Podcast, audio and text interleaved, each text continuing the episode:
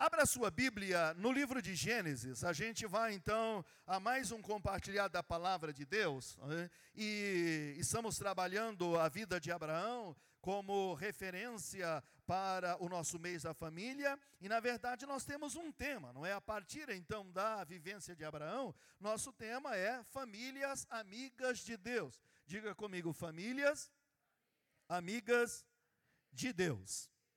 Isso. E a gente tem visto algumas questões, não é? Nós temos visto algumas características ou marcas das famílias de Deus. Será que é só a pessoa dizer, a minha família é amiga de Deus e está tudo bem? Será que é só ela colocar uma plaquinha lá no portão da casa dela e dizer, aqui tem uma família amiga de Deus e isso é o suficiente, está tudo bem? Não, a gente sabe que não, não é?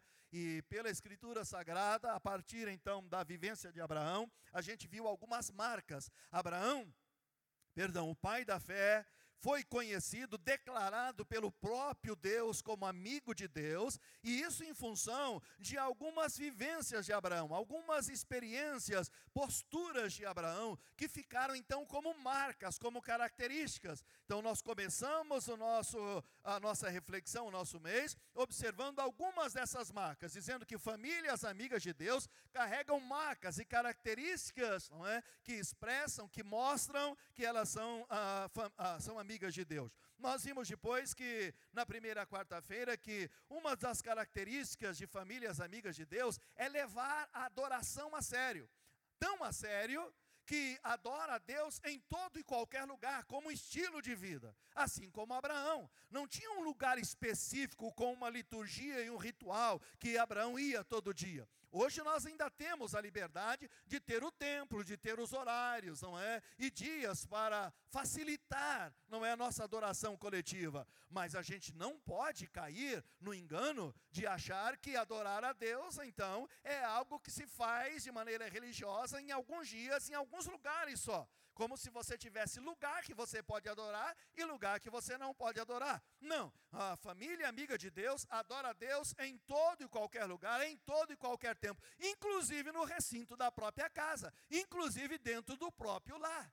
E nós então observamos na sequência que famílias amigas de Deus, elas reconhecem quem é Deus, e por conta de reconhecerem quem é Deus, elas deixam um legado de fé para a próxima geração.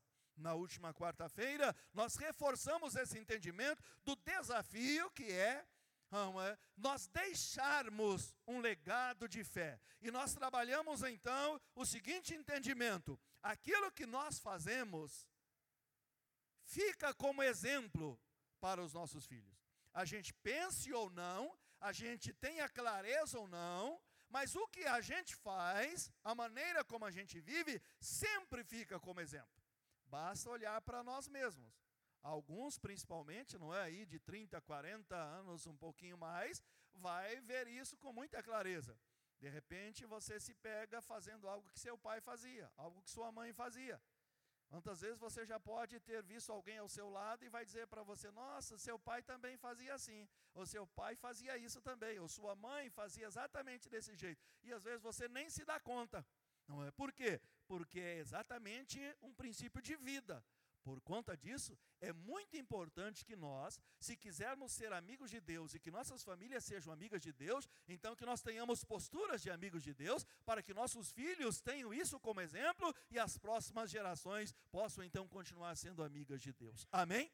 E hoje eu quero dividir com você, a partir da palavra de Deus, dois outros aspectos de famílias que são amigas de Deus. E a gente vai ler então dois textos sagrados. Um no Velho Testamento, que é Gênesis capítulo 22, e outro logo mais no Novo Testamento, que está na carta de Hebreus.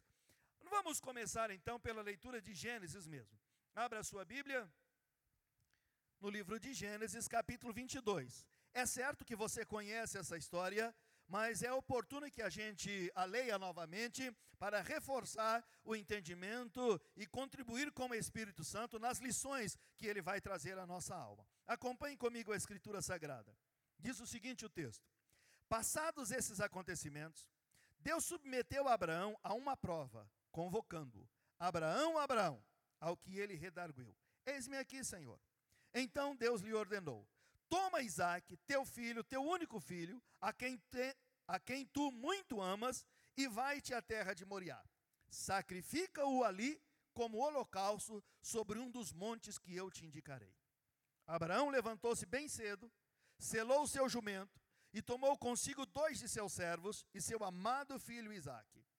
Ele ainda rachou a lenha para o holocausto e se pôs a caminho rumo ao lugar que Deus havia mostrado. No terceiro dia, Abraão, levantando os olhos, viu de longe o lugar que Deus havia determinado. Abraão ordenou aos seus servos: Permanecei aqui com o jumento.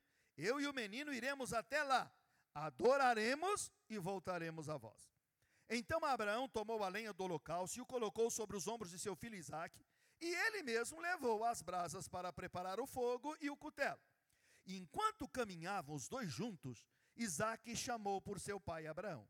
Meu pai, ao que replicou prontamente Abraão: Sim, meu filho. Então Isaque indagou: Eis aqui o fogo e a lenha, mas onde está o cordeiro para o holocausto? Diga comigo, onde está o cordeiro para o holocausto? E aí então a Bíblia continua relatando: Assegurou-lhe Abraão: Deus proverá para si, meu filho, o cordeiro para o holocausto.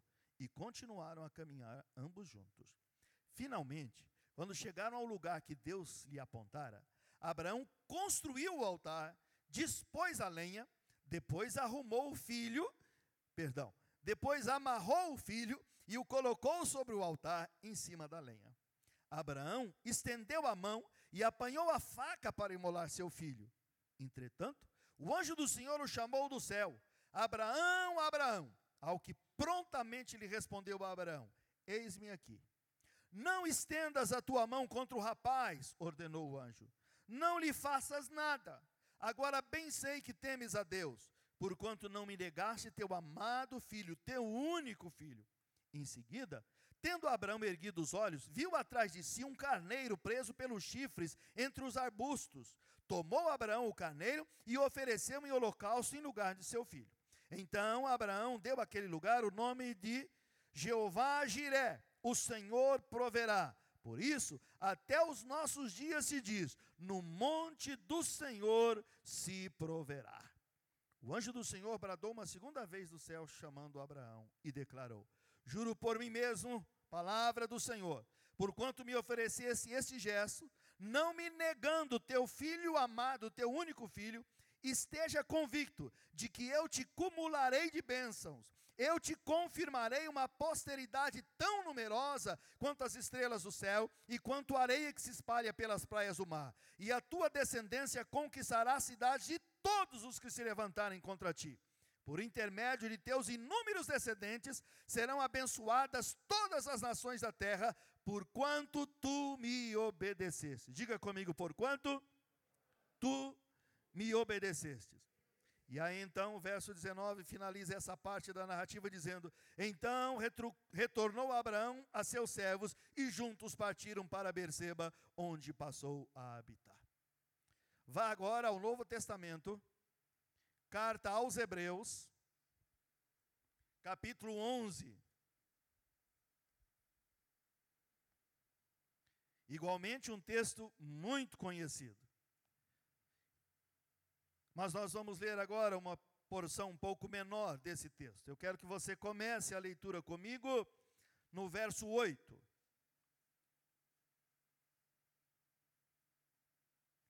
E a gente vai até o verso 19. Carta aos Hebreus, capítulo 11, verso 8 a 19, e a escritura diz o seguinte: Pela fé, Abraão, quando convocado, obedeceu. Diga, quando convocado, obedeceu. E o texto continua dizendo: E dirigiu-se a um lugar que no futuro receberia como herança, embora não soubesse para onde estava sendo dirigido. Mediante a fé, diga, mediante a fé. O texto continua dizendo: Peregrinou na terra prometida como se fosse terra estranha, habitando em tendas, assim como Isaac e Jacó, herdeiros com ele da mesma promessa. Porquanto aguardava alcançar a cidade que tem alicerces magníficos, da qual Deus é o arquiteto e edificador.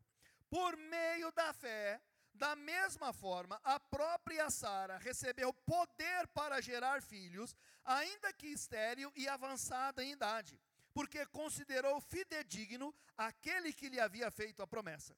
Sendo assim, daquele homem já sem virilidade, nasceu uma descendência tão numerosa como as estrelas do céu, e incontável como os grãos de areia à beira-mar.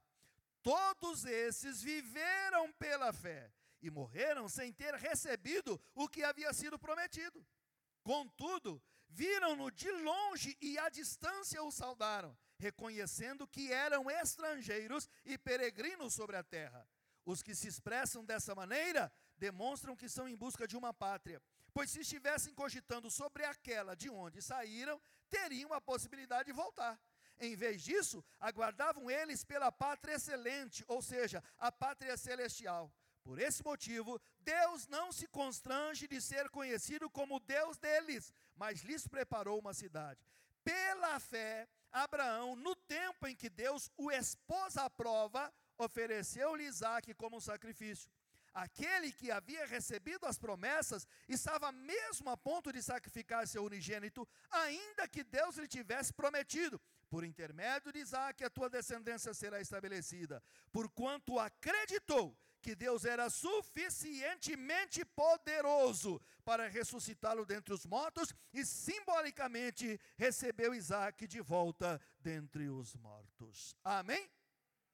Diga comigo, famílias amigas de Deus, cultivam a fé e são obedientes. De novo, famílias amigas de Deus, cultivam a fé e são obedientes. Eis aí. Duas outras características para pensarmos juntos nessa noite a partir da palavra de Deus. E com certeza você já percebeu, acompanhando a leitura, que esses dois textos dizem exatamente respeito a essas duas características: a fé e obediência. Os dois textos têm a ver com Abraão, a gente sabe disso. O texto de Gênesis continua sendo a narrativa da história de Abraão. O texto de Hebreus, séculos depois, já no tempo da graça, quando o Espírito Santo inspira o escritor sagrado a falar a respeito da fé, e para nos fortalecer no entendimento, na vivência, na confiança da fé. Então, lista uma série de pessoas, de personagens da história bíblica que são referenciais, exemplos de fé. Incluiu aí o Abraão. Na lista de personagens, naquilo que a gente conhece como galeria de heróis da fé, óbvio, então não poderia faltar justamente o Abraão. E o texto que lemos, a porção que lemos de Hebreus, é a porção da Escritura que fala a respeito de fé, da fé de Abraão, que pontua a dimensão de fé relacionado a Abraão. Abraão, o pai da fé. Então, é claro, não poderia realmente faltar Abraão na Escritura Sagrada quando se fala de fé. E penso que não pode faltar Abraão nas nossas conversas, nas nossas reflexões, nas nossas meditações, quando falamos de fé. Para acompanharmos o entendimento bíblico, para acompanharmos a narrativa bíblica, então a gente precisa atentar para Abraão também, como um dos personagens que a própria Escritura destaca. E uma das coisas, entre outras importantes, interessantes de serem destacadas e a gente observar na leitura que fazemos e na nossa reflexão, é que todos os atos que a Bíblia narra a respeito de Abraão que envolvem fé, estão de alguma forma conectadas, relacionadas à sua família. E os dois textos que lemos, com certeza, penso eu, que já fez você perceber essa conexão. O texto está falando de fé. O texto de Hebreus, inclusive, torna isso mais enfático, não é?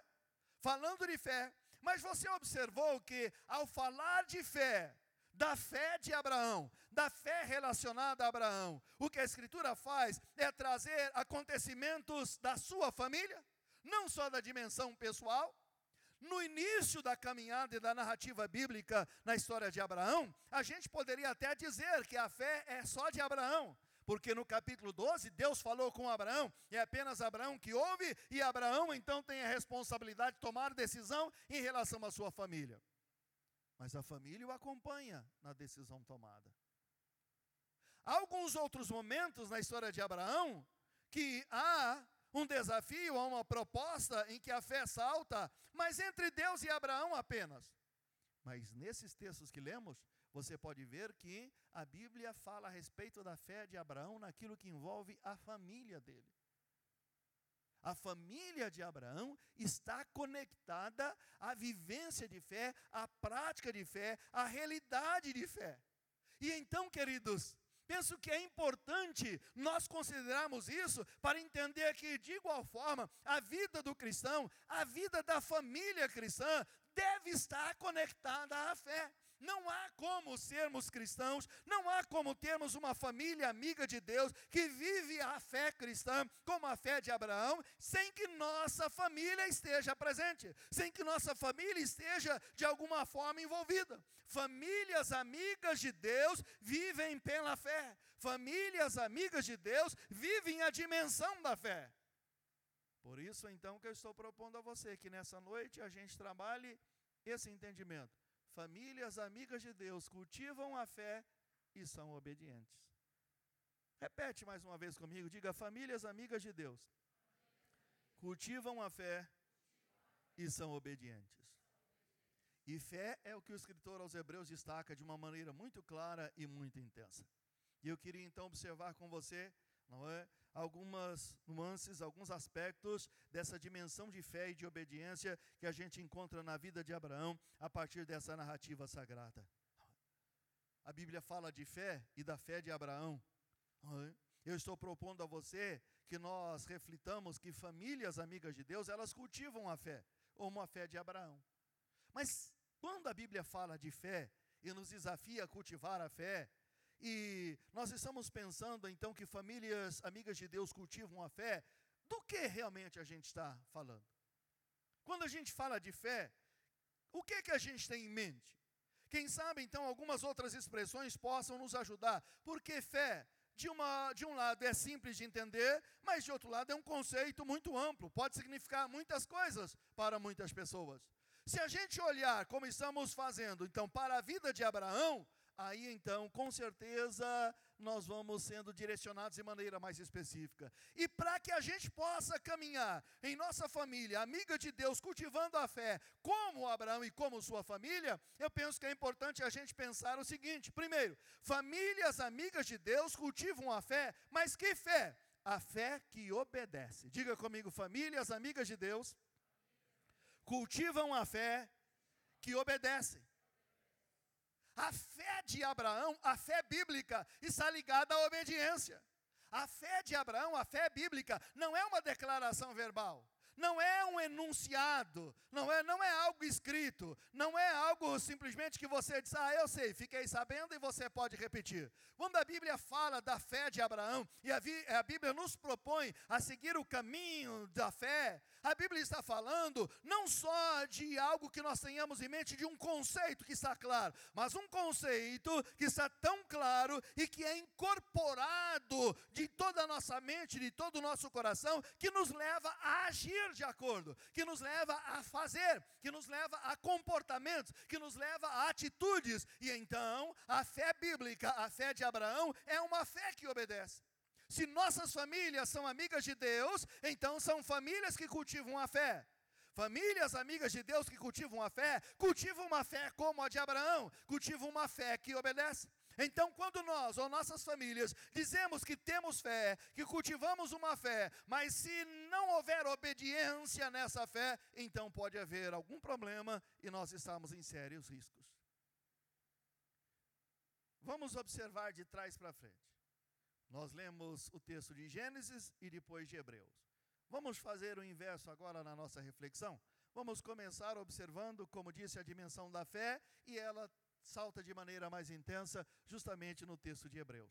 E aí, se você quiser conferir isso na sua Bíblia, você vai ver que nós começamos a leitura no verso 8, e o verso 8 do capítulo 11 de Hebreus diz com muita clareza: pela fé, Abraão, sendo chamado, pela fé, Abraão, sendo chamado, obedeceu. A Bíblia é clara, é clara e objetiva. Pela fé, Abraão, quando convocado, obedeceu.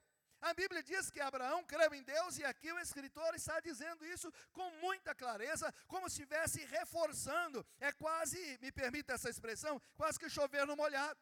Pela fé. Foi uma questão de fé. Então Abraão cultivou fé. Abraão foi um homem de fé. E o que Abraão fez? Fez pela fé. Fez através da fé e por meio da fé. Abraão, pela fé, quando chamado, obedeceu. Essa é a fé de Abraão. É uma fé que obedece. De pronto, algumas versões diz prontamente, imediatamente. Abraão, quando ouviu a voz de Deus, quando ouviu o chamado de Deus, creu em Deus, prontamente ele obedeceu, imediatamente ele atendeu, ele respondeu. É como se a Bíblia estivesse dizendo: no momento em que ele foi chamado, ele atendeu o chamado. Essa é uma dimensão de fé obediente espetacular.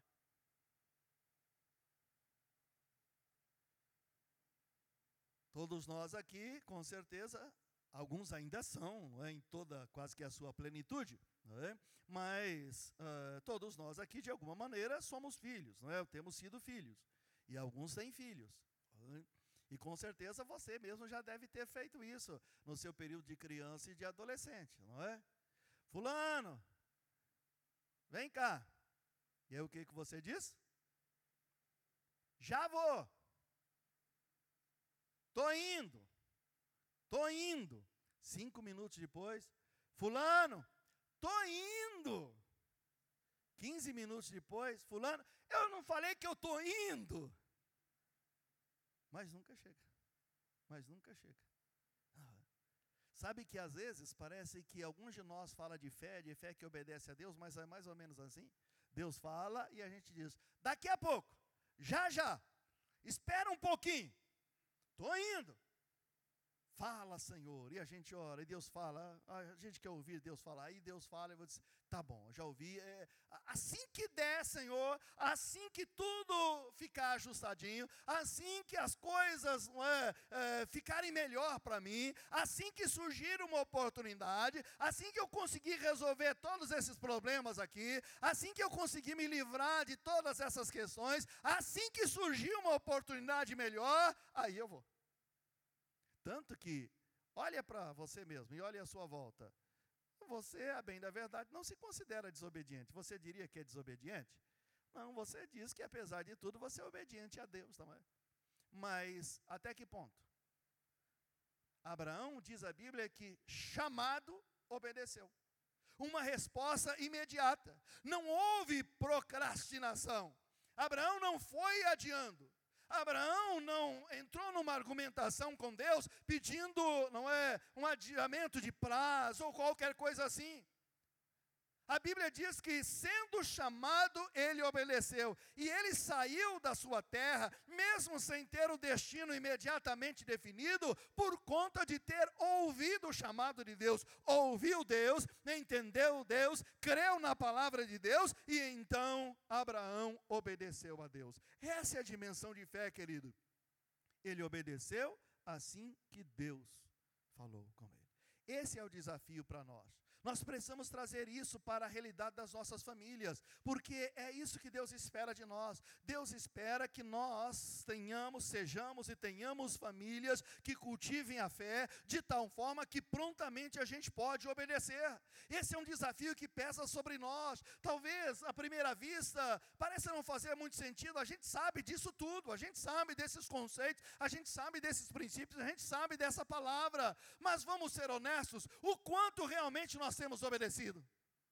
Quanto dos problemas e dificuldades que pesam sobre nós, de dores e sofrimentos com os quais nós lidamos, é? daqueles que não são resultados de coisas externas, que são de ações nossas, são justamente porque a gente não tem atendido a Deus.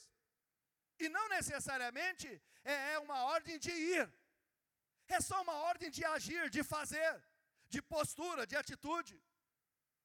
E o que Deus quer e espera de nós, para que nós possamos de fato receber a plenitude da bênção dele, é exatamente isso.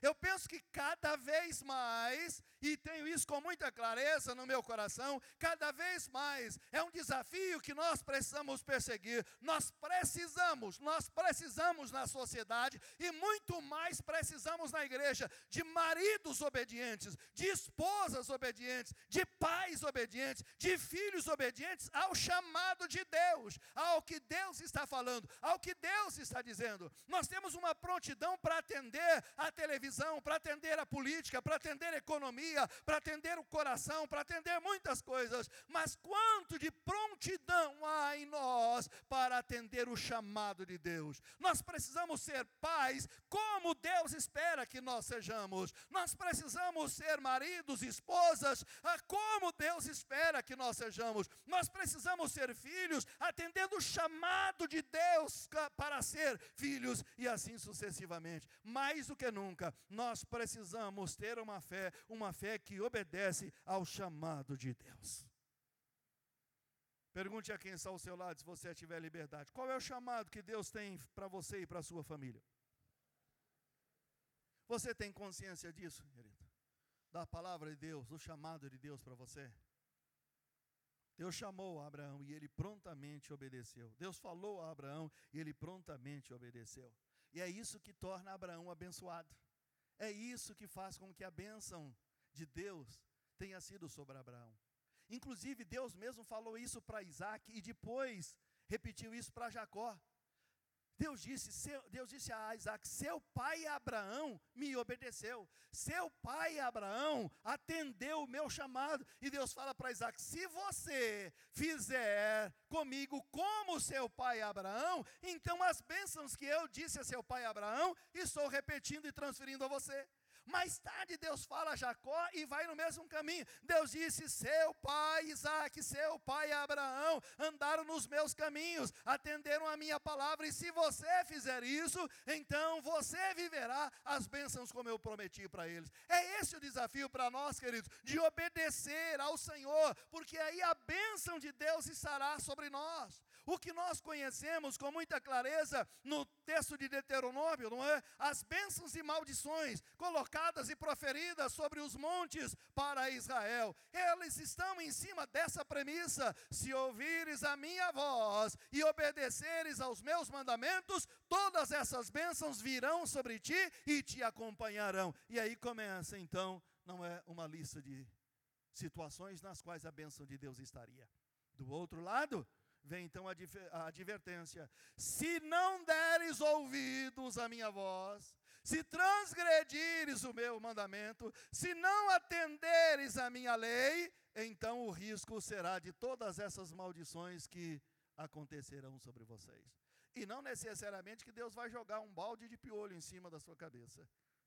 O que acontece é que você perdeu a proteção e você vai ficar vulnerável sem a graça, sem a proteção de Deus, então aí o seu organismo físico, emocional e espiritual vai ficar com baixa imunidade e os riscos são enormes.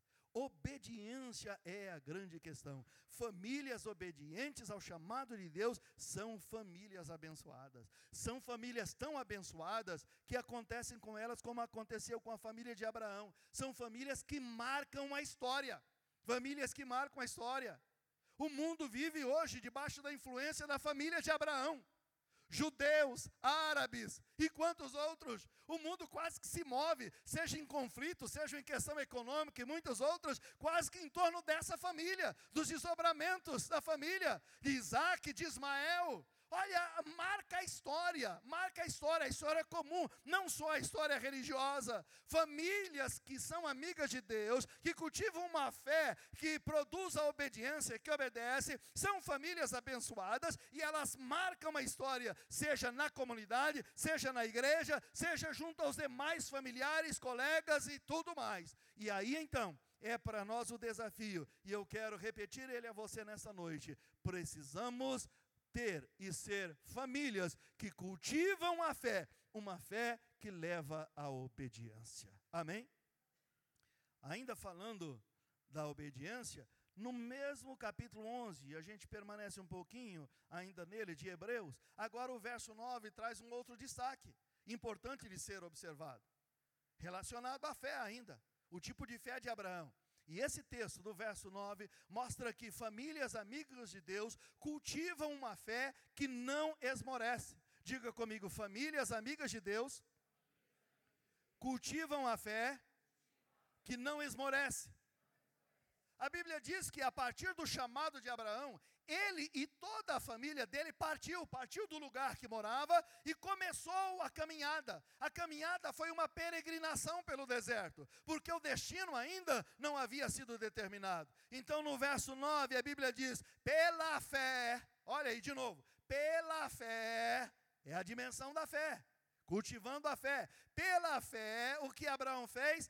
Peregrinou na terra, peregrinou na terra como se estivesse em terra estranha, como se estivesse em terra estrangeira, a ponto de viver em tendas. E assim Abraão fez todo o seu percurso. Abraão viveu naquela terra como estrangeiro, não como um natural da terra. Abraão não se instalou prontamente na terra, e ao não se instalar na terra, ao viver como estrangeiro, não é só que era alguém que era de um outro país, que agora estava morando naquele país. Entenda o que a Escritura está dizendo, quando Abraão viveu naquela terra como peregrino e estrangeiro. A Bíblia está dizendo que durante o tempo que Abraão viveu naquela terra, ele viveu peregrinando, ele viveu em movimento. E o que a Bíblia está dizendo para nós é que Abraão viveu esse seu período sem propriedade, sem segurança, sem estabilidade. Me entende?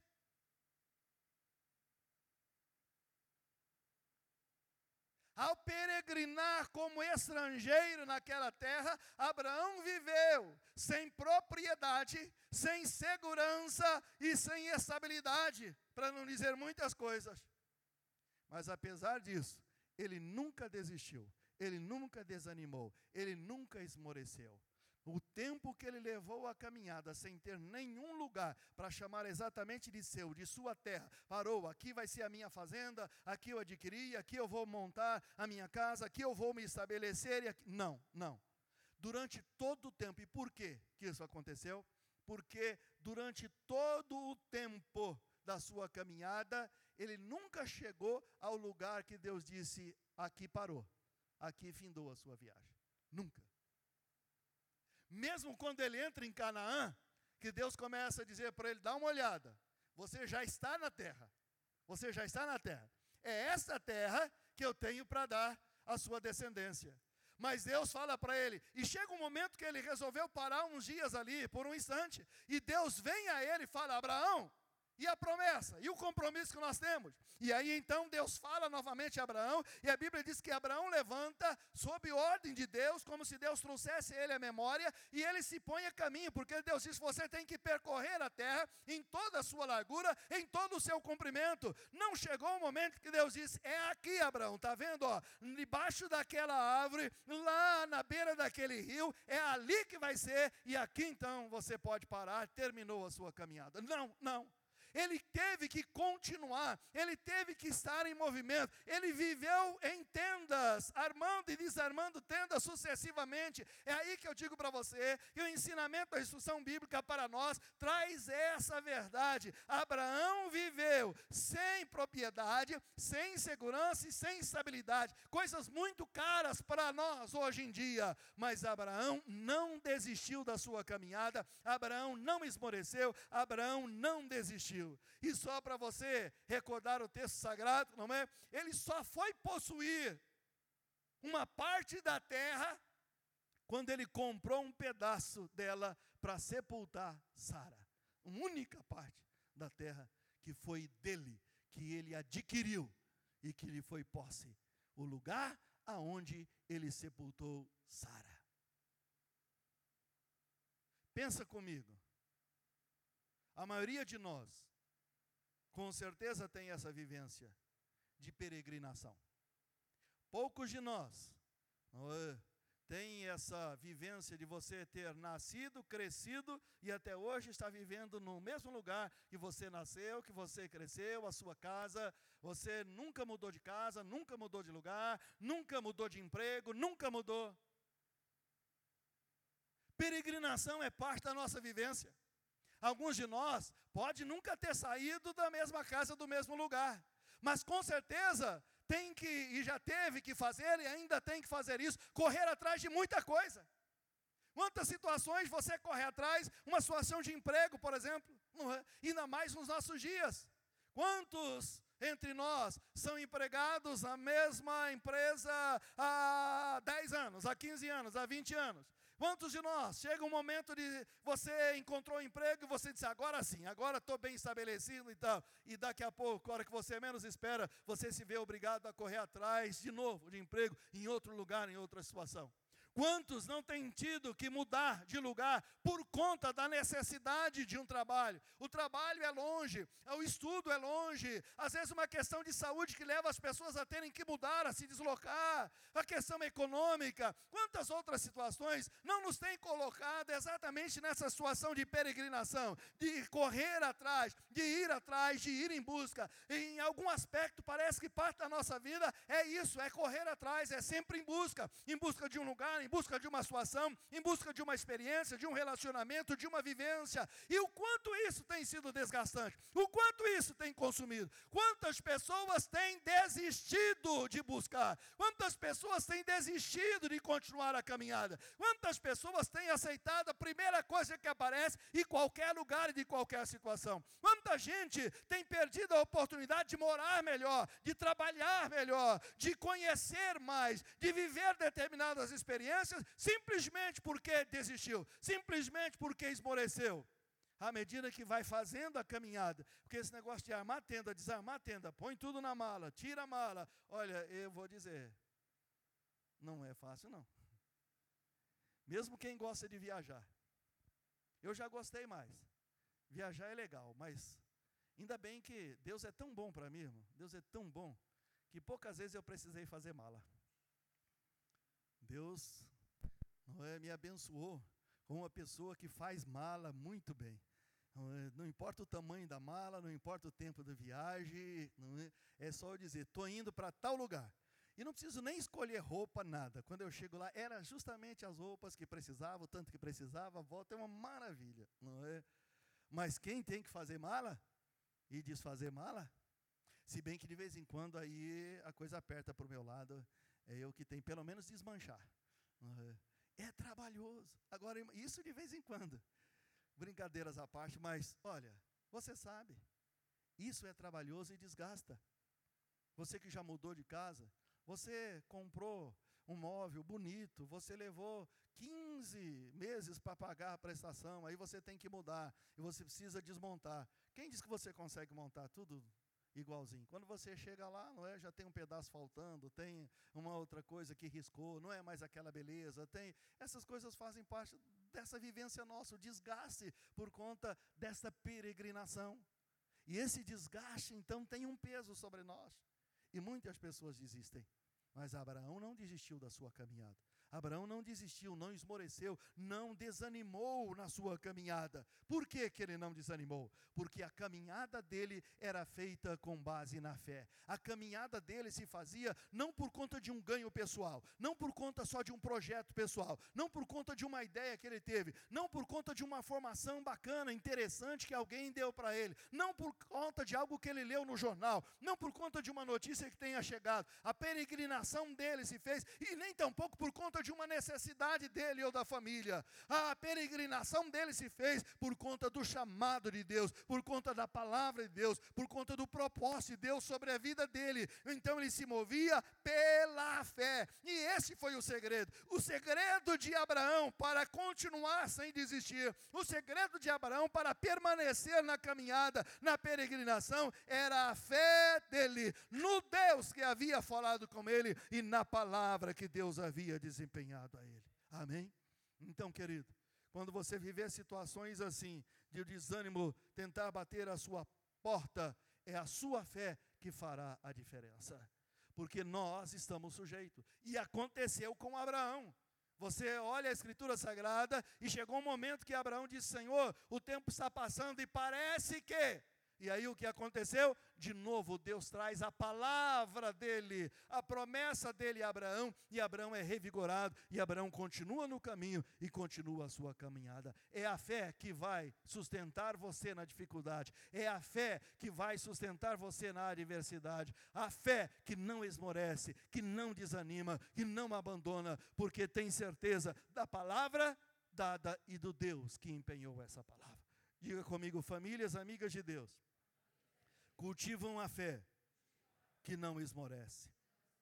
Mas aí, se você avançar um pouco mais, vamos pular aqui um, é, um verso e chegar no verso 11 e 12, por exemplo, você vai ter um outro destaque dessa fé que vale a pena mencionar. Os versos 11 e 12 do capítulo 11 de Hebreus diz: pela fé. Olha, de novo, nós estamos trabalhando a dimensão da fé.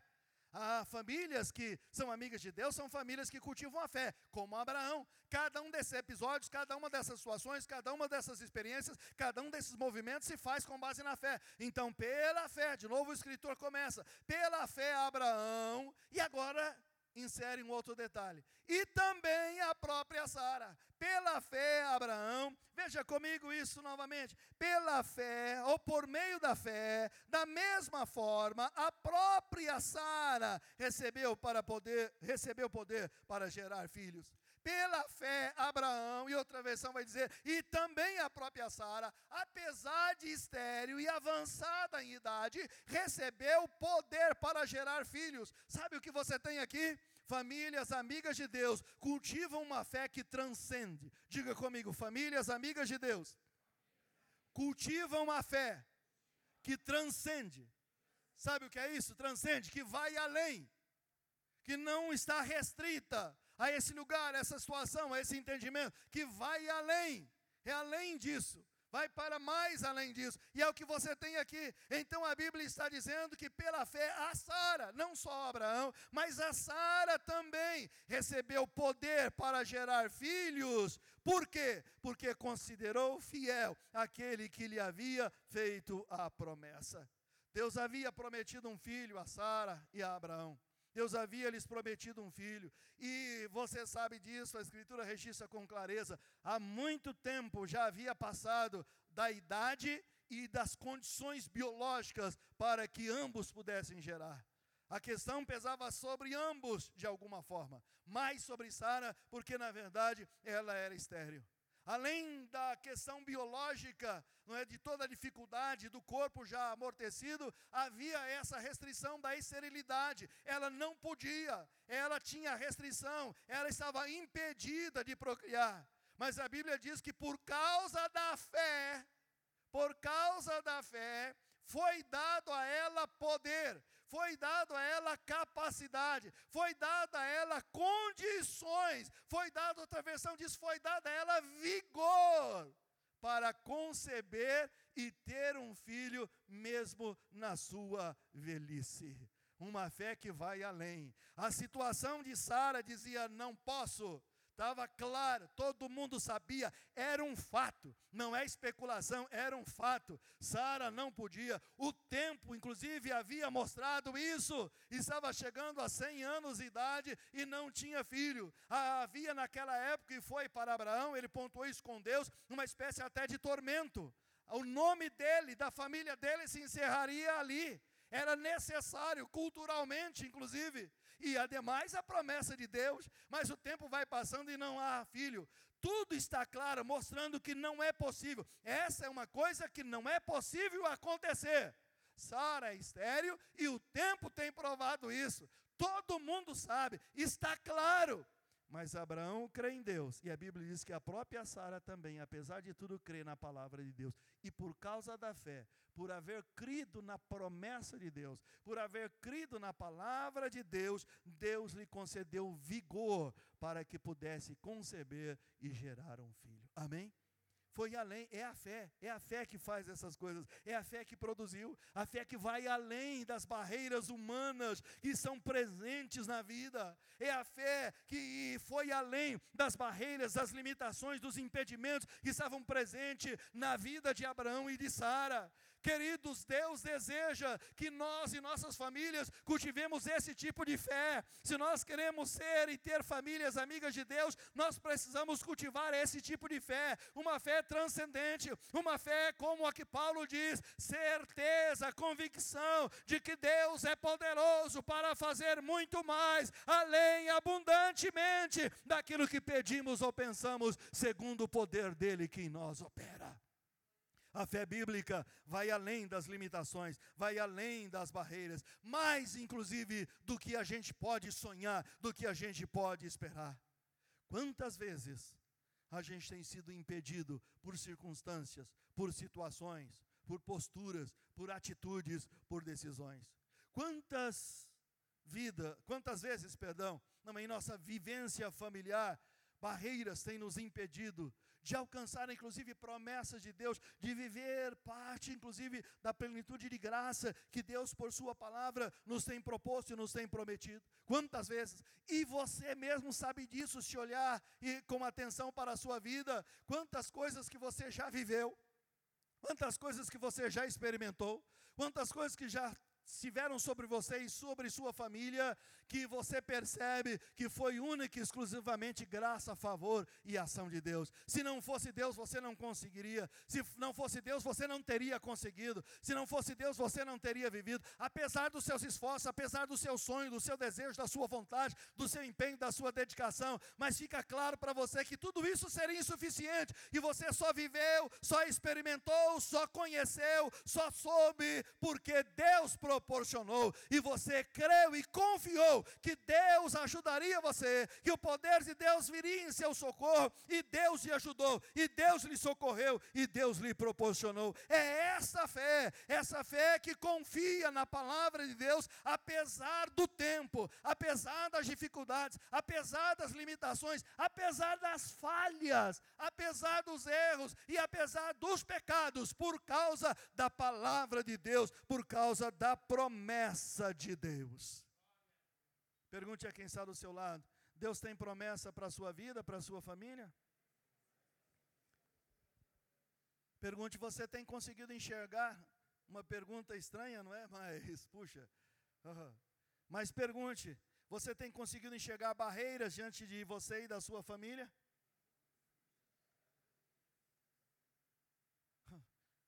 Talvez alguém tenha sido tentado até dizer qualquer um enxerga, não é só eu, todo mundo está vendo, porque algumas situações são muito intensas, não é? E aí você começa a olhar e dizer: não dá, não dá, dessa vez não dá. Olha, dessa vez, isso aqui não é possível, isso aqui não é possível. Não, querido, caminhe sobre a palavra de Deus, caminhe sobre a promessa de Deus, caminhe sobre o cuidado de Deus. Não há coisas impossíveis para Deus. Jesus diz isso com clareza e repetiu: não há impossível para Deus. Lembra de Marta? Senhor, esse negócio não vai funcionar. Tudo bem, Marta? Lembra do que eu te disse? Eu vejo Jesus falando isso para Marta. Ele faz uma proposta e ela diz: Senhor, isso não vai funcionar, senhor. isso não vai dar certo. Eu vejo como Marta estivesse falando para o Senhor: Ó, oh, vai ficar feio para o senhor esse negócio depois aí. Não é só a questão do cheiro. Ela usa a questão do mau cheiro, não é para não dizer para ele, ó, esse negócio vai ficar mal para o senhor diante de todo mundo aqui. Ela usa isso como escudo, porque é bem na verdade ela não consegue enxergar a possibilidade disso. Mas é extraordinário para mim, e eu, como disse para você, ouço Jesus falar para ela como se fosse assim: lembra do que eu te disse? Não esqueça do que eu te disse. Está diante de você é impossível. Mas o que foi mesmo que eu disse para você? Lembra do que eu te disse? Pergunte a quem está do seu lado: Você lembra do que o Senhor tem dito a você? Querido, isso é extraordinário. Isso é extraordinário. Ah, como isso faz a diferença. Como isso tem um poder transformador espetacular. Como isso tem um poder motivador, protetor espetacular. Tem hora que você não consegue respirar, mas é como se o Espírito Santo dissesse: Lembra do que eu te disse? Lembra do que eu te disse? Tem situações que você eh, está diante de você e você lida, e você pensa, e você reflete, e você busca sair, e você busca alternativa, e você pensa na melhor maneira de lidar e como solucionar e como resolver. E quanto mais você pensa, pior fica, e todas as possibilidades são esgotadas, e não há o mínimo de mudança. E aí parece que quando é, vai se finalizando, vai finalizando tudo, há um pouquinho de esperança, parece que vai terminando é como se o Espírito Santo dissesse para você: não esqueça do que eu te disse. Você lembra do que eu te disse? Lembra que eu disse isso para você? Eu estarei convosco todos os dias até a consumação dos séculos. Ah, querido. Tem dias que são difíceis, tem dias que são escuros, tem dias que são pesados, tem noites que são tenebrosas, são assustadoras, são assustadoras, tem movimentos malignos que são terríveis, que são assustadores, que são assombrosos, mas ah, o Espírito Santo vai sussurrar. Lembra do que eu lhe disse? Ainda que você ande pelo vale da sombra da morte, não precisa ficar assustado, a minha vara e o meu cajado te consolam. Lembra do que eu.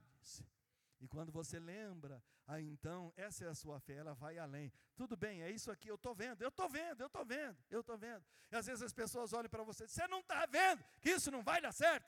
Você não está vendo que isso não vai funcionar? Você não está vendo que isso não é para você? Você não está vendo que isso não funciona? E você diz com toda clareza: você não vai ficar bravo, revoltado, você não vai sair atirando para todo mundo, para todo lado. Você calma e tranquilamente, estou vendo, estou vendo, fica tranquilo, não é? Mas eu estou escutando, estou vendo, eu estou vendo, mas o que eu estou escutando, o que eu estou escutando, o que eu estou lembrando, o que está vindo a o coração é o que Deus está falando. Eu estou vendo o tamanho do gigante, eu estou vendo as, a armadura que ele tem, eu estou vendo a lança, eu estou vendo tudo, tudo está diante de mim, mas eu estou escutando Deus falando: Eu sou contigo, eu cuido de você, a minha presença está fortalecendo, sustentando e amparando você. Famílias amigas de Deus cultivam uma fé, uma fé que transcende, que vai além. Veja as barreiras, não precisa esconder, não precisa fazer de conta que não tem problema, mas jamais esqueça da palavra de Deus, da fala de Deus para você. Amém? Vamos pular um pouquinho, a gente chega agora no verso 17, e aí você tem outra dimensão da fé extraordinária. O verso 17, então, diz o seguinte: pela fé. Olha, de novo, estamos trabalhando a dimensão da fé. Famílias, amigas de Deus, cultivam a fé. A fé de Abraão. Pela fé, Abraão, no tempo em que Deus o expôs à prova, ofereceu Isaac como sacrifício. Olha só que extraordinário. Aquele que havia recebido as promessas estava mesmo a ponto de sacrificar o seu unigênito. Pela fé, Abraão ofereceu o seu filho, pela fé. E aí você tem uma outra característica dessa fé de Abraão, que vai trazer a lição para nós, enquanto família, da seguinte forma: diga comigo, famílias amigas de Deus, cultivam a fé que se entrega. Diga de novo, famílias amigas de Deus, cultivam a fé que se entrega. Isso é extraordinário. Olha aqui.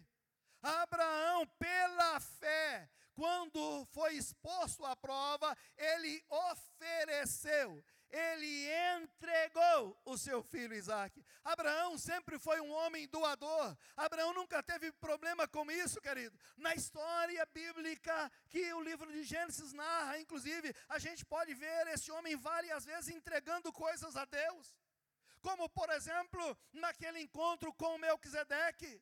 Ele não devia nada, não tinha obrigação nenhuma, mas a Bíblia diz que a, a consciência dele, o senso dele em relação a Deus, fez ele reconhecer em Melquisedeque um sacerdote do Deus Altíssimo, e ele então entregou o dízimo, e ele ofereceu, e ele ofertou, e ele entregou parte dos esposos, dos ganhos que havia obtido, daquilo que era dele, que estava ao seu domínio, ao seu alcance, sob o seu controle. Ao longo de toda a narrativa você vai ver, e de novo, quando lemos o verso 17, o escritor tem em mente a leitura que fizemos agora há pouco, do capítulo 22. Ele entrega Isaac, ele oferece, ele coloca. Abraão é um homem que coloca tudo sobre o altar de Deus. Abraão não retém nada, ele está sempre entregando ao Senhor como sacrifício, como Paulo diz, como sacrifício santo, vivo e agradável ao Senhor. Esse é o desafio que pesa sobre nós.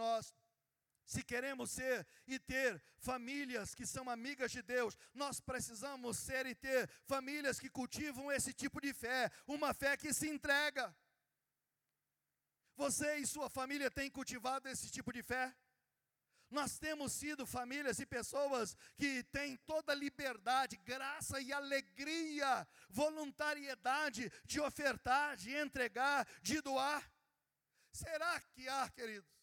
E quando a gente fala de, de ofertar, não é de doar, invariavelmente nossa mente vem sempre quase que para o dinheiro, não é? E é uma questão. Será que sua família não tem retido dízimo? Será que sua família não tem retido oferta? Mas não é só dízimo, não é só oferta. Será que você e sua família não têm retido algo mais que Deus está pedindo?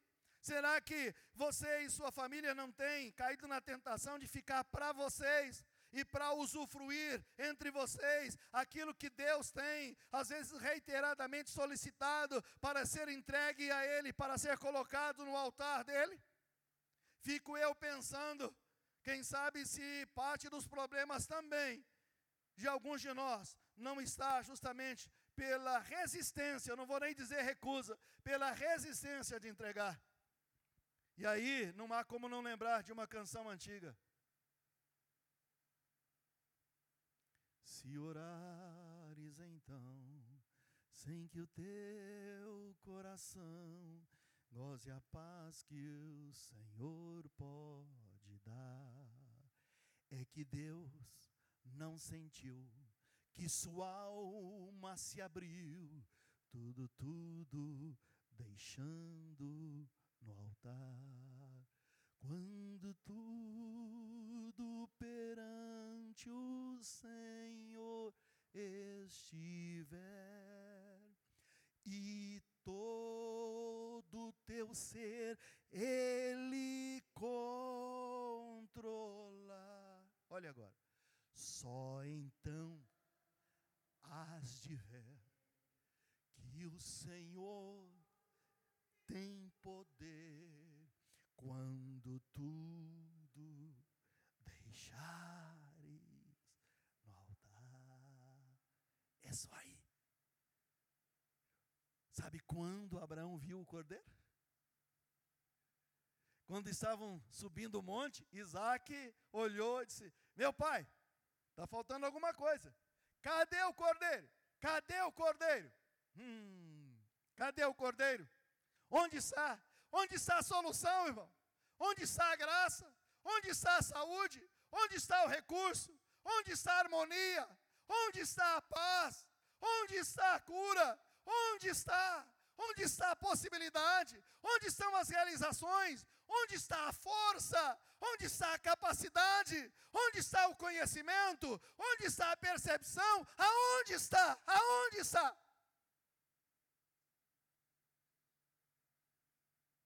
Quando Abraão estava, ele fez, ele subiu, ele construiu o altar, ele amarrou Isaac no altar, ele entregou Isaac. A Bíblia diz que na mente dele ele já tinha entregue, ele já tinha, ele só fez isso, não é?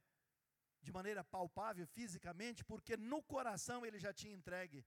No coração ele já tinha entregue. Aí não teve problema nenhum. E quando ele pegou então a faca para imolar, o anjo do Senhor bradou e disse: Abraão, não precisa matar o menino. Olha o cordeiro aí, ó. Atrás ele olhou e Deus tinha provido o cordeiro. Lá estava a provisão de Deus. Lá está o cuidado de Deus. Lá está a resposta de Deus. Lá está a solução de Deus. Lá está o cuidado de Deus. E por que Deus proveu o cordeiro? Porque Deus deu. Porque Deus deu o cordeiro a Abraão em lugar de Isaac. Porque Abraão sempre deu de si dos seus a Deus. Abraão entregou. Abraão foi doador. Abraão sempre teve, me permito usar essa expressão, a mão aberta para o Senhor. Querido, não é somente bens, mas pessoas, dons, talentos, experiência, habilidade, vida profissional, tempo. Nós precisamos colocar no altar do Senhor. Nós precisamos aprender a abrir mão, a entregar ao Senhor, não reter. A gente pode reter, é o meu direito descansar, é o meu direito passear, é o meu direito ir, é o meu direito comprar. Eu trabalhei para isso, eu ajuntei para isso. É seu direito, é seu direito. Você pode tudo, não tem problema.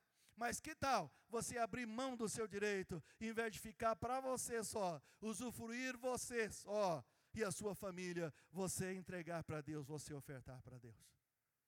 Sabe qual um dos grandes problemas que a gente tem em relação à entrega, à doação? É que a gente tem a sensação de que vai faltar, de que a gente vai ficar sem. De novo, é parte da experiência de vida, não é? A nossa volta não há como eu fugir, então tenha paciência comigo. Mas aqueles que têm, não é? Ou tiveram irmãos, sabem disso, não é? Quanto é difícil às vezes. E o papai e a mamãe dizem, fulano, não é? Reparte com seu irmãozinho. Mas é meu, fui eu que ganhei. Então, não é? Seu aniversário, você ganhou uma caixa de bombom, seus irmãozinhos estão tudo com os olhinhos assim, ó, escorrendo, olhando, vendo se você vai dar um pedacinho para cada um e você corre esconder. Ah, como é difícil. Mas é meu. E alguns não entendem por que, que eu tenho que dividir. Aí chega um priminho em casa, fulano, deixa o priminho, a priminha brincar. Não, é meu. Por que, que eu tenho que deixar? É meu. A minha são os meus brinquedos, as minhas coisas. Tá bom. Hum, é seu, pode ficar com você. Só que será que você não percebe que você vai perder um dos maiores prazeres da vida, que é relacionamento e o ganho que isso traz? A gente quer para a gente, porque a gente acha que vai perder. Se eu deixar o irmãozinho, o priminho brincar, ele vai quebrar e eu vou ficar sem. Não passa na cabeça da gente que o papai e a mamãe pode comprar outro depois, sem problema. Não passa na cabeça da gente, a gente acha que vai perder, e agora, se eu deixar Deus. Olha que extraordinário. Deus pediu que fosse entregue Isaac, e Abraão entregou. Abraão ficou sem Isaac? Abraão perdeu Isaac? Alguns acho que não lembram do texto bíblico que nós lemos, não é? Tá desafiador. Não desanima não, irmão, desanima não. A peregrinação é longa, mas pela palavra do Senhor não desanima não. Abraão perdeu Isaac? Não, não perdeu Isaac. Deus tinha o cordeiro no lugar de Isaac.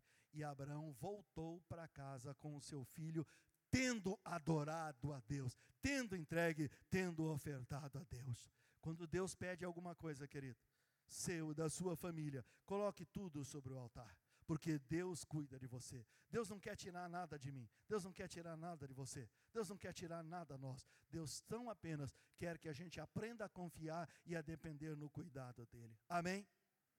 E aí a gente chega então a segunda dimensão de experiência e de desafio, porque famílias amigas de Deus são famílias que cultivam a fé e são obedientes. E a gente viu a dimensão então de fé. Que tal a gente, nos, no tempo que nos resta, observar a dimensão de obediência? E aí eu quero que você volte comigo então ao texto de Gênesis capítulo 12. E a gente tem então aquelas coisas extraordinárias aqui da obediência. No capítulo 11 de Hebreus, está falando a respeito do que aconteceu no capítulo 22 de Gênesis, mas da perspectiva da fé.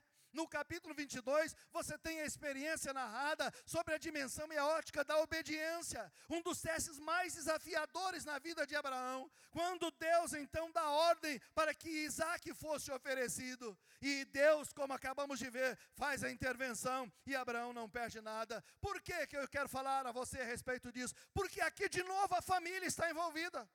De alguma forma a família está envolvida, porque Deus fala a Abraão, mas Deus fala a Abraão para sacrificar o filho.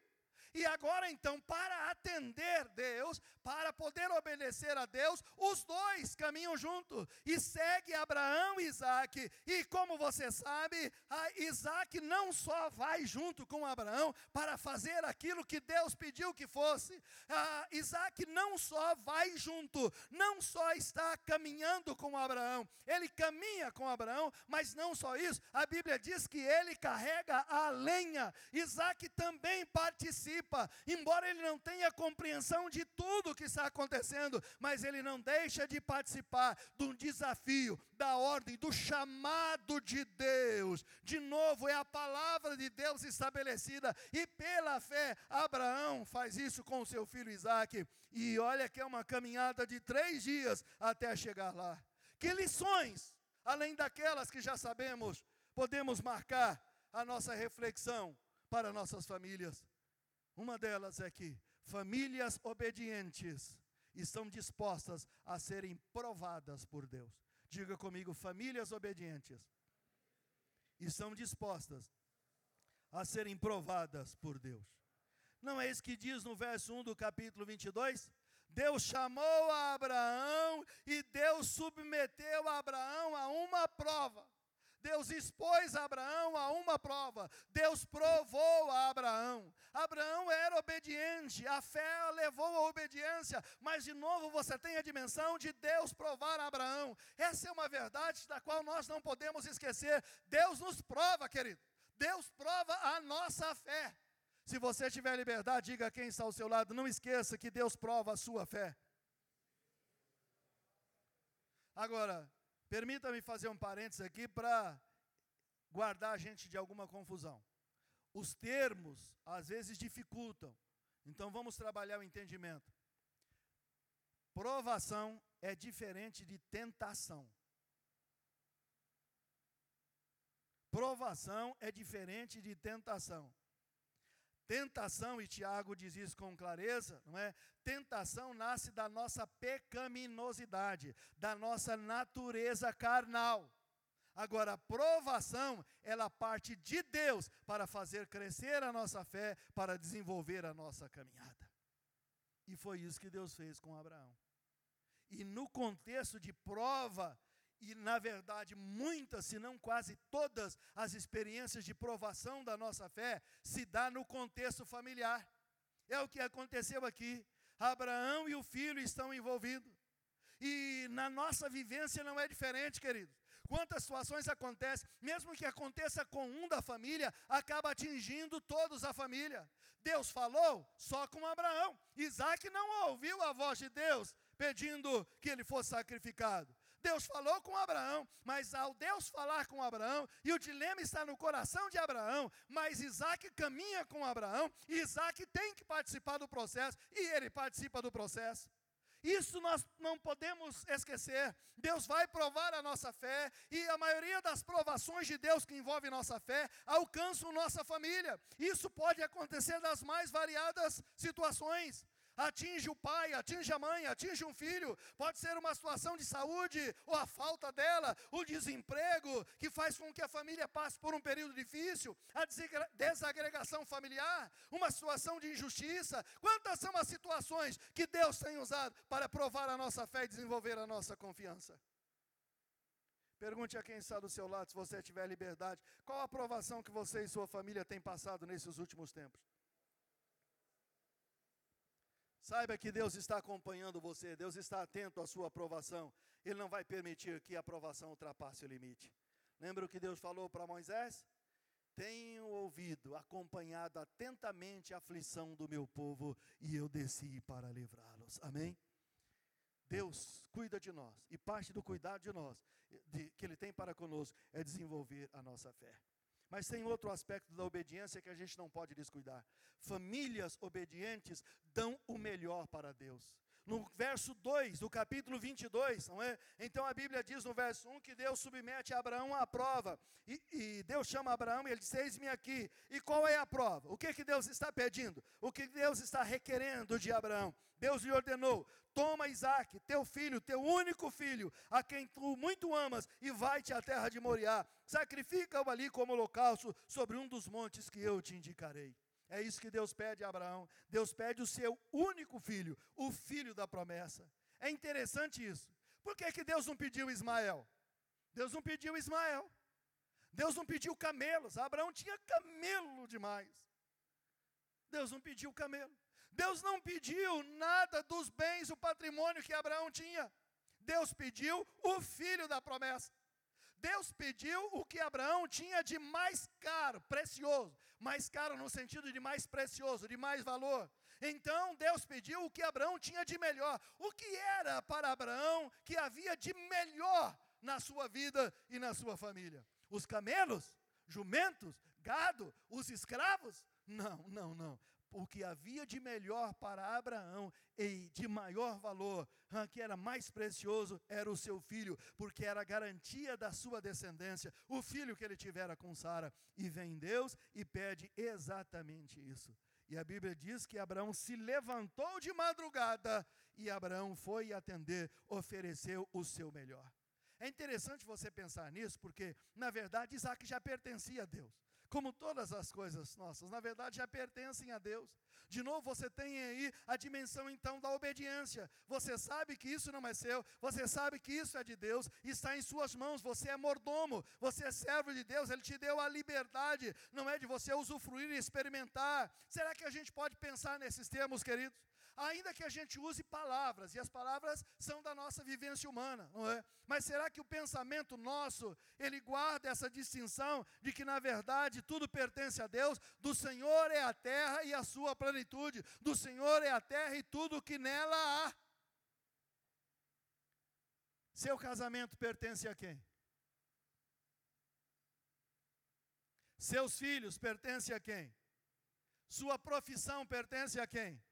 A casa que você adquiriu com tanto gosto, carinho e também com tanto trabalho, pertence a quem? O carro que você ainda está pagando, levou tempo, que era o que você queria. O apartamento, a casa na praia, a empresa, pertence a quem? O salário pertence a quem? A Deus. Famílias obedientes, então não tem nenhum problema em entregar aquilo que Deus pede, quando Deus pede o melhor, porque é isso que valoriza a fé e a confiança. E aqui tem o desafio, não é de você não se apegar, mas de você poder reconhecer Deus. E aí, deixa eu ver se eu consigo fechar o entendimento com você a respeito de obediência. E a gente destaca só os versos 7 e 8 do capítulo 22 de Gênesis. Com uma clareza extraordinária, a Escritura diz: Isaac chamou por seu pai, por seu pai Abraão: Meu pai, ao que replicou prontamente Abraão: Sim, meu filho. Então Isaac indagou: Eis o fogo e a lenha, mas onde está o cordeiro para o holocausto? Assegurou-lhe Abraão: Deus proverá para si, meu filho, o cordeiro para o holocausto. E continuaram a caminhar ambos juntos. Diga comigo: Deus proverá. Diga de novo: Deus proverá. Sabe o que isso mostra? Qual a lição que nós podemos aprender da dimensão de obediência de Abraão, aplicada à nossa família? Diga comigo: famílias obedientes são supridas por Deus em suas necessidades. Diga novamente comigo: famílias obedientes são supridas por Deus em suas necessidades. Essa é a resposta de Abraão. Cadê o cordeiro? Como que a gente vai resolver isso? Precisa do cordeiro, essa é a necessidade. Pergunte a quem está ao seu lado, qual é a necessidade que você tem? Pergunte qual a necessidade da sua família. E então diga a ela: Deus vai fazer provisão, Deus vai suprir. Essa é a palavra. Cadê o recurso? Cadê a condição? O que é preciso? Deus vai prover. O Senhor proverá. Vamos dizer de uma outra forma, como temos dito, diga: o Senhor cuidará disso. O que você precisa, Deus vai cuidar. Deus vai suprir a sua necessidade. É uma dimensão de fé, querido. Charles Swindoll escreveu um livro sobre Abraão e ele diz: quando Abraão fala o Senhor proverá, ele entende que Abraão está como dizendo a Isaac: o Senhor vai tomar conta disso. O Senhor vai resolver esse problema. Na medida em que nós obedecemos, o Senhor vai suprir a necessidade. Porque Abraão fala: o cordeiro, meu filho, Deus vai prover para si, porque é para a glória de Deus, é para o louvor da sua glória. Então Deus vai suprir a sua necessidade. O que quer que aconteça, quem sabe a gente possa pontuar algumas coisas da vida. Querido, você está preocupado preocupado. Sua filha decide casar mais cedo do que você esperava. Não se preocupe, o Senhor vai cuidar dela. O médico chama você então para o consultório depois de você ter feito uma bateria de exames e ainda pede para você levar o seu cônjuge e o seu coração aperta. Descansa, o Senhor vai cuidar disso para você. E quem sabe a gente possa pensar outras coisas. Seu marido perdeu o emprego, irmã. Sua esposa perdeu o emprego, irmão. Isso com certeza cria aperto no coração, porque pode significar dificuldades econômicas na família, pode significar a preocupação de não ter dinheiro para pagar as contas. Não se desespere, o Senhor vai cuidar disso para você. Deus proverá.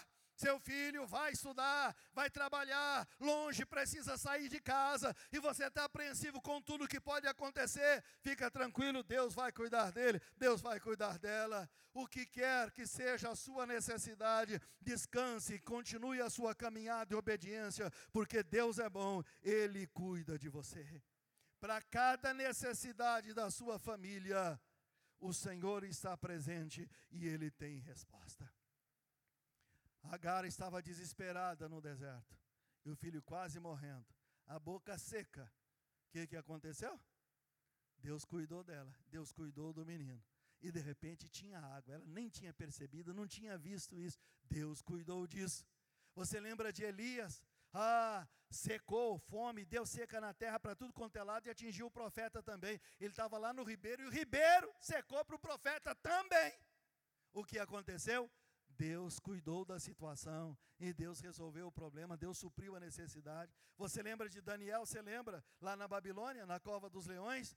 Tentaram de tudo e buscaram inclusive na fé dele. E agora o que vai fazer?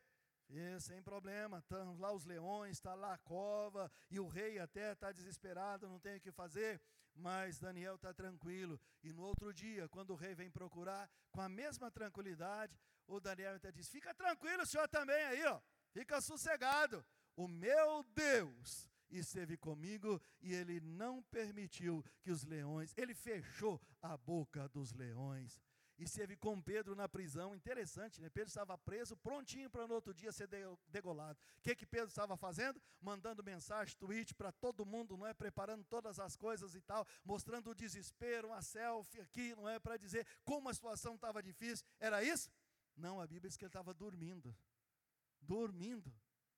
Tanto que vem o anjo do Senhor, faz uma provisão de livramento, e a Bíblia diz que só quando ele estava do outro lado, lá fora, que ele se deu conta. Ele achou que estava sonhando. Ele estava dormindo tão bom, tão bom, tão gostoso, que o anjo pega, faz tudo, as cadeias caem, ele atravessa com o anjo as portas, tudo está se movendo, e ele acha que está sonhando. Só se dá conta do livramento depois que está do lado de fora, depois que se vê sozinho, sem nem a companhia do anjo. Por quê?